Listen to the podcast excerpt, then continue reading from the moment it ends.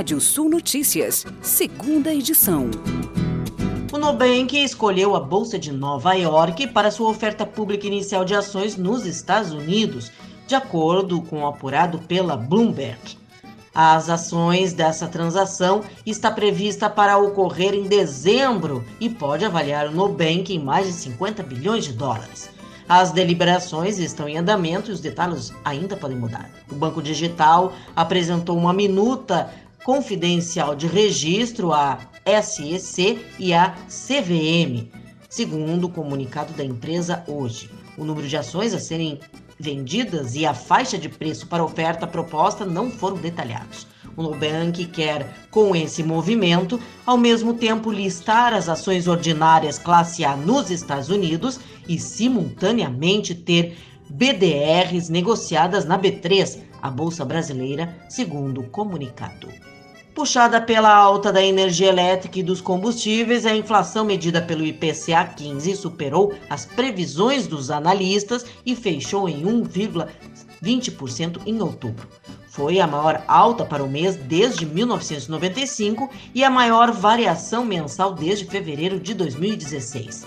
Para analistas, além do risco fiscal elevado e dos ruídos políticos que desviam o cenário macroeconômico, uma inflação de dois dígitos persistente desancora as expectativas para 2022, o que impõe uma ação mais incisiva por parte do Copom, que hoje termina sua rodada de negociações e reuniões que começaram ontem. Os caminhoneiros estão mobilizados para uma greve nacional no dia 1 de novembro. A categoria pede redução no preço dos combustíveis, especialmente do diesel, e mantém as ações mesmo depois da promessa do presidente Bolsonaro de oferecer um auxílio diesel no valor de 400 reais para cerca de 750 mil profissionais do trecho. Por meio de nota, a Confederação Nacional dos Trabalhadores em Transportes e Logística disse que repudia a ajuda e quer que a política de preços da Petrobras seja mudada. A variação do preço cotado em dólares se torna inviável e influencia outros setores da economia, diz a entidade. Nessa semana, o diesel sofreu um novo reajuste de 9,15%. O litro do diesel A passou de R$ 3,06 para R$ 3,34 por litro. A taxa de desocupação fechou o trimestre imóvel encerrado em agosto em 13,2%, queda de 1,4 ponto percentual na comparação com o trimestre terminado em maio, quando o desemprego ficou em 14,6% da população. Na comparação anual, o recuo chegou a 1,3 ponto percentual em relação a agosto do ano passado. Os dados são da Pesquisa Nacional por Amostra de Domicílio Contínua Mensal, divulgados hoje pelo IBGE. Segundo a pesquisa, a população desocupada caiu 7,7%, ficando em 13,7 milhões de pessoas, na comparação com o trimestre terminado em maio deste ano, e ficou estável na comparação anual. Já a população ocupada cresceu 4%, alcançando 90,2 milhões de pessoas na comparação trimestral. Em relação a agosto do ano passado, o aumento foi de 10,4% ou mais de 8,5 milhões de pessoas ocupadas. E a montadora de carros elétricos Tesla atingiu um trilhão de dólares em valor de mercado na segunda-feira, após a locadora americana Hertz anunciar a compra de 100 mil unidades do carro elétrico modelo 3.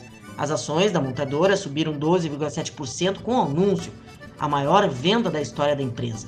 Dessa forma, a Tesla entra na lista das cinco empresas com maior valor de mercado, atrás apenas da Apple, Microsoft, Google e Amazon.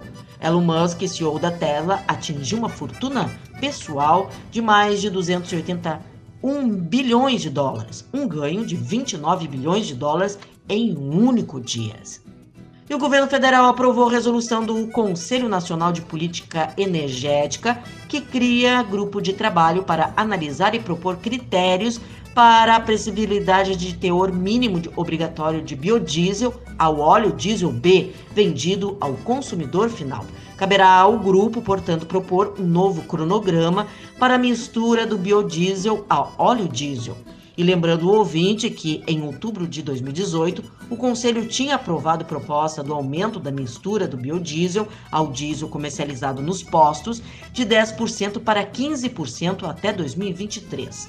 O aumento seria escalonado em um ponto percentual ao ano desde junho de 2019 até atingir os 15% em 2023. O volume de negociação do arroz continua baixo no Rio Grande do Sul, apesar do avanço da semeadura. Segundo informações da CPEA, compradores estão mais focados em vender o arroz em fardos do que nas aquisições com casca. Esses agentes afirmam que vão comprar novos lotes de matéria-prima apenas se houver necessidade imediata de reposição de estoques. De acordo com dados do CPEA, os produtores, por sua vez, apresentam comportamentos distintos, enquanto alguns estão totalmente retraídos na expectativa da valorização do cereal nas próximas semanas, visto que o dólar segue em alta. Outros reportam uma leve necessidade de caixa, especialmente devido à proximidade de novos vencimentos de financiamentos. As exportações brasileiras de soja em grão deverão ficar em 3,43 milhões de toneladas em outubro, conforme levantamento semanal da Associação Nacional dos Exportadores de Cereais. Em outubro do ano passado, as exportações ficaram em 2,17 milhões de toneladas. Em setembro, o país embarcou 4,7 milhões de toneladas. Na semana entre 17 e 23 de outubro, o Brasil embarcou mais de 579 mil toneladas. Para o período entre 24 e 30 de outubro, a Senec indica a exportação de 1,25 milhão de toneladas. No acumulado do ano, a associação projeta embarques de até 82,4 milhões de toneladas até o final de outubro. E vamos aos destaques do portal radiosul.net. Com crise de custos, valores de referência do leite fica 4% abaixo do consolidado de setembro no Rio Grande do Sul. Cabanha telecheia vence nas pistas de Uruguaiana com animais angus de argola.